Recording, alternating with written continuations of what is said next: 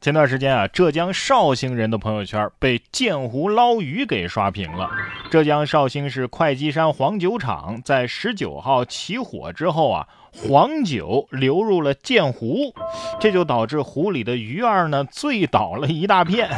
景区工作人员透露说，这黄酒厂起火之后啊，黄酒流入到鉴湖，情况属实，景区呢也会尽快的进行清理工作。正好啊，这黄酒不是去腥吗？可以直接起锅烧油了，是吧？钓鱼佬们看到了吗？啊，只要你舍得下料，打窝并不难。鱼得说了，但凡我多吃一颗鱼饲料，都不会醉成这样，你知道吗？这狗子也得说了，我也是倒了血霉了。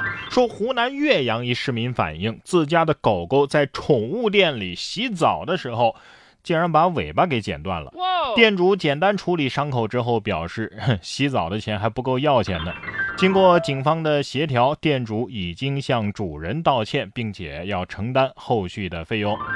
哦吼，这萨摩耶洗个澡变成长腿柯基了，不知道这是什么操作？剪个毛，愣是能把这狗尾巴给剪断，没觉得手感上有有差别吗？不过这店主的逻辑也是够神的了。照你这么说，那剪头发剪到了耳朵，托尼老师能说，剪头发的钱还还不够缝针的呢？你看看人家这师傅啊，给毛驴剪指甲都剪得这么好，没说剪到蹄子吗？近日，山东聊城阿东的一毛驴养殖基地的员工啊，叫耿明建，他拍摄的自己修毛驴蹄的视频，吸引了百万网友的观看。网友们纷纷表示啊，这这这视频太解压了。这耿明建说呀，如今养毛驴的人呢太少了，大家平时很少见到修驴蹄这样的场景，于是他就萌发了为大家展示一下修驴蹄的念头。同样的，大家也可以尝试去看看挤黑头啊、掏耳朵呀等等，好像都挺治愈的，是吧？类似这样的视频怎么说呢？看之前都觉得这有啥好看的，居然有人还沉迷这个，但是看之后 再给我来一打。不过现在啊，像什么驴呀、马呀、牛啊这些牲畜啊，城里人确实是很少看到了。这不嘛，就有两个小妹妹，前段时间就被家门外的一只牛犊给吓哭了。这是在广西的来宾，两个妹妹被家门外的一只牛犊吓哭，六岁的哥哥冲过来，赶紧将牛犊给赶走，然后紧紧地抱住妹妹们。哥哥这么小就懂得保护妹妹，那真的是挺棒的啊。可是你们有没有考虑过小牛的感受呢？小牛有什么坏心思呢？他只是想找和自己同龄的小朋友玩耍而已嘛。所以这个视频看下来啊，四个小朋友都很可爱。不过这个哥哥确实是暖心啊！我要是遇到这种情况，我会默默的拿一块红布，趁妹妹不注意，悄悄的披在妹妹的身上。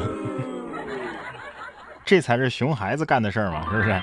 同样是熊孩子干的好事儿。近日，在河北的廊坊，一天中午啊，文先生躺在屋里休息的时候，听见外面有响声，他赶紧出去查看情况，结果看到两个小孩啊，把鸡蛋弄了一地。其中弟弟家的女儿啊，站着大哭，自己的儿子呢，则是偷偷的躲在冰箱和墙面的缝隙里。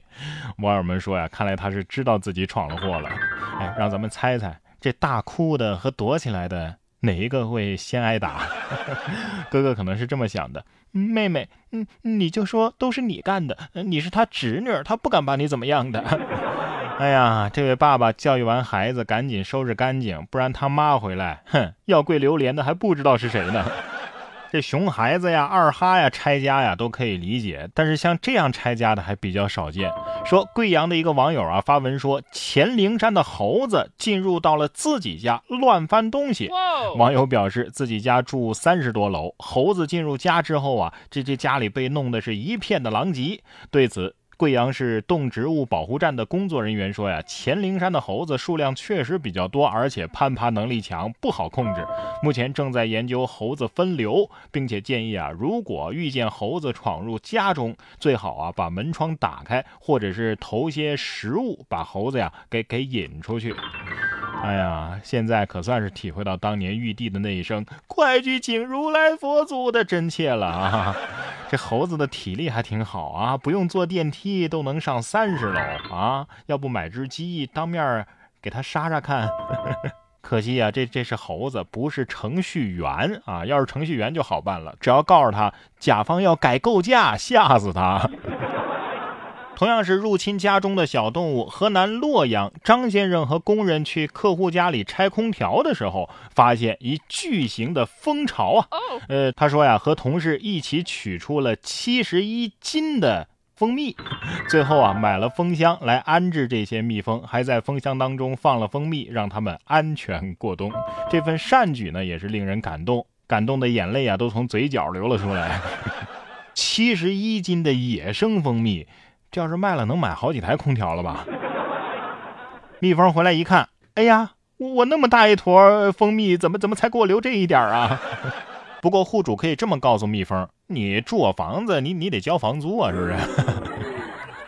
这拆装空调外机啊，属于是高空作业，一定要注意安全。在山东青岛啊，就有一位大妈，因为担心高空作业的牵引绳弄坏自家的楼顶的彩钢瓦，就不顾危险。朝正拴着绳子进行高空作业的工人泼水，并且还怒斥工人，工人只能任由水灌下来，无法做出任何的躲避动作。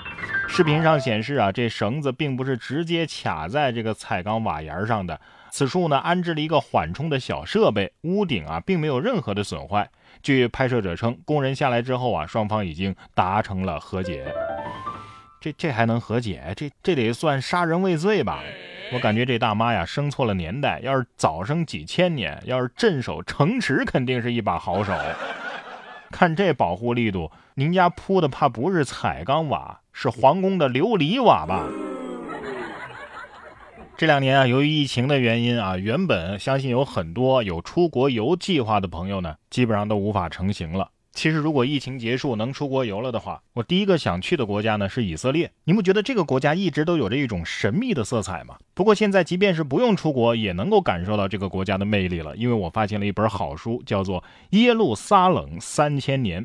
您知道耶路撒冷为什么会被称为圣城吗？哎，不如听听这本书里的描绘，足不出户就能够感受三千年的历史变迁，还原给您一个真实的耶路撒冷和以色列。这本书是英国犹太裔的历史学家西蒙·蒙蒂奥菲里以三大宗教围绕圣城的角逐和几大家族的兴衰更迭为主线进行描绘和讲述的。您只需要打开微信搜索“然哥脱口秀”，关注我的微信公众号，就可以听到这本最新为您更新的《耶路撒冷三千年》。我将带大家一起了解真正的耶路撒冷。然哥读书会是我发起的读书分享会，在这里为大家精选了全球一百本好书，每期十五分钟以上的拆解精读，帮你把每本书读懂读透，助你实现全方位的提升。打开微信，搜索“然哥脱口秀”微信公众号，关注起来，我在这里等着你。